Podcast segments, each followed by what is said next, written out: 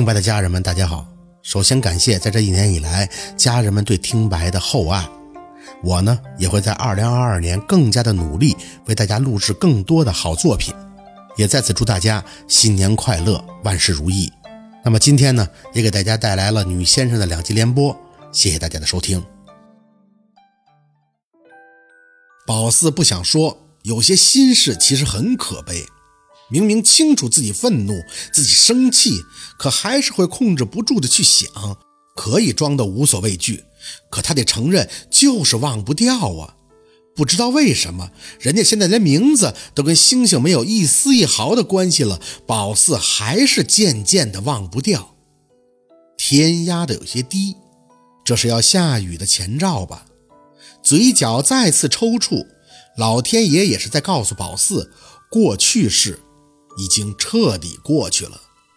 如果宝四还是不知所谓，那下一个大亏，兴许就不是被当成小姐抓进去这么简单了。叮铃铃，叮铃铃，兜里的手机响起，吸了一下鼻子，放到耳边喂，宝四，怎么声音这么哑呀？你哭了？是庞庞。宝四坐回床边，笑笑，没，好端端的，我哭什么呀？这都几点了，还不睡觉啊？我有两个事儿跟你说，嗯，一个好事儿，一个算是骇人听闻的吧。你想先听哪个？骇人听闻的吧。庞庞在手机那边提了提气。我学校宿舍不是有东西没取回来吗？今天我就让我姑去给我取了，结果他遇见咱们老师了。他俩不是以前就认识吗？就这么聊起来了。你知道不？现在学校重要领导都在加班，就是童倩倩那事闹的，三天两头就有家长去找。你就说谁死了吧。他这么大的奏性，连宝四都不停的吓唬，更别提那些让他有怨气的了。你怎么知道死人了？庞庞有些惊讶，但随即就想到了什么。哦，对呀，你是未来的先生啊，嗯，还以为能吊吊你的胃口呢。那我就直接说了吧，啊，就是童倩倩最好的那个张婷死了。张婷，那四大护法之一，小社会人一个，也算是童倩倩最忠心的追随者。他怎么死的？妈呀！我姑听完都说扛不了。她说张婷是趁着家长没在家，自己就用那个乳液、化妆水、洗面奶都挤出来吃了。吃光了之后，她还把一个煤刀给吞了。最后不知道自己怎么弄的，把一个菜刀掉到客厅的棚顶，自己就在那下面跪着。等他爸妈一回来，拉开门，那菜刀就吭哧的一下掉下来，把脑袋就给劈开了。说是正正好好的，劈得老准了。就那样，当时还活着呢，还跟他爸说说欠童倩倩的都还完了，这才嗝儿的。宝四微一挑眉，那画面不忍去想，只是觉得天灵盖都被劈开了。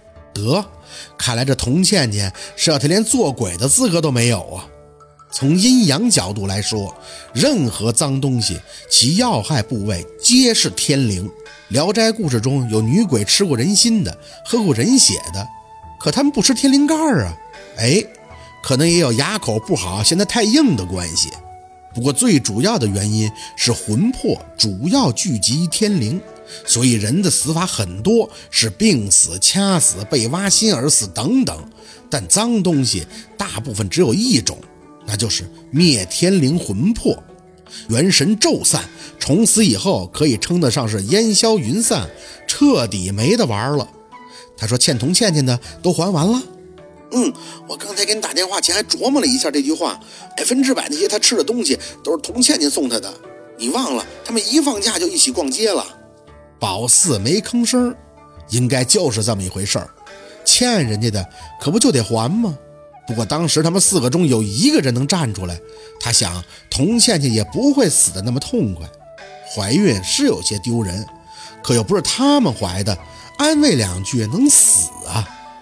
我姑跟我说的时候，我都老庆幸了。幸亏我跟童倩倩一早都保持距离了。她这种朋友谁敢交啊？还有跟她好的那四个也是。你说他们能不知道童倩倩跟马哲谈朋友吗？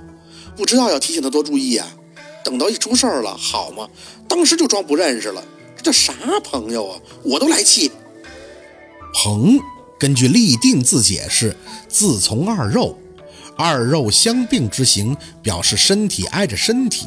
可在宝四看来，真正的朋友不能只在无关痛痒时身体站在一起，需要时又陌生的转身而去。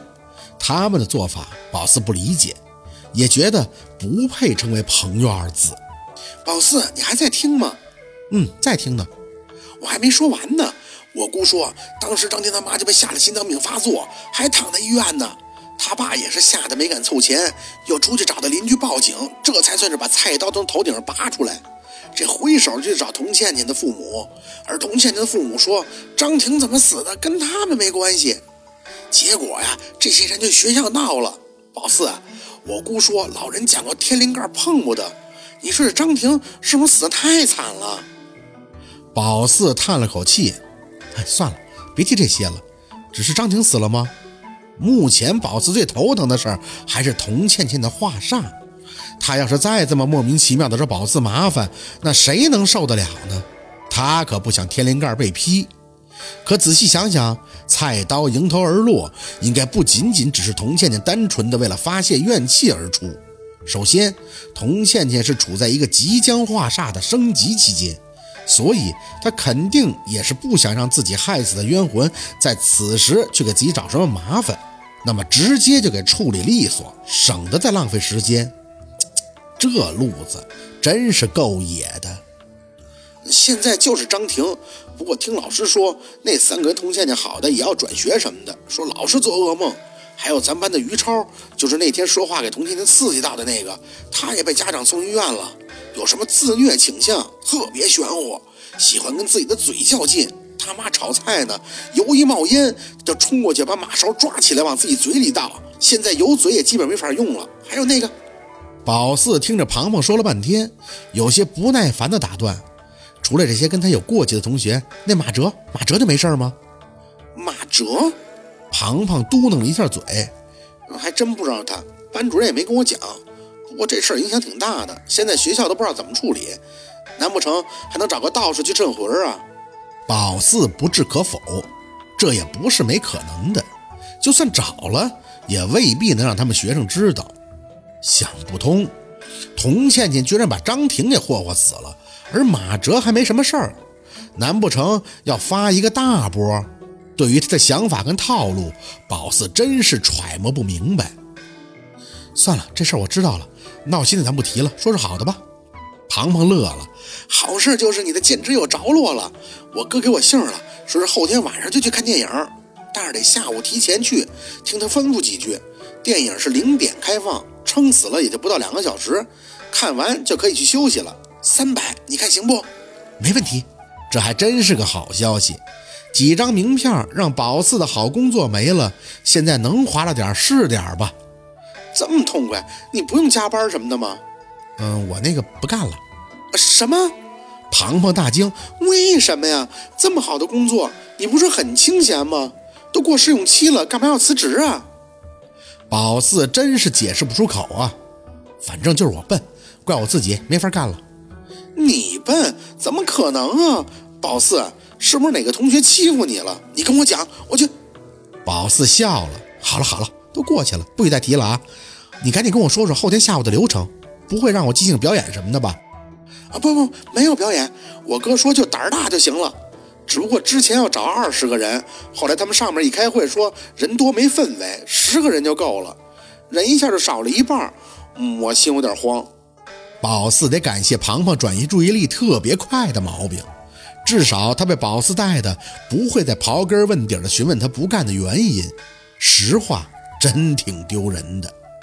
聊了一阵儿，庞庞的意思是他也陪宝四去，虽然胆子小，但绝对不能不讲究。宝四轻轻的笑，想说肯定没事儿。要是真闹鬼，电影能拍成吗？唯一吓到人的，只能是看电影的氛围。不过一想是本土的恐怖片儿，心想不放宽，哼，都不行啊。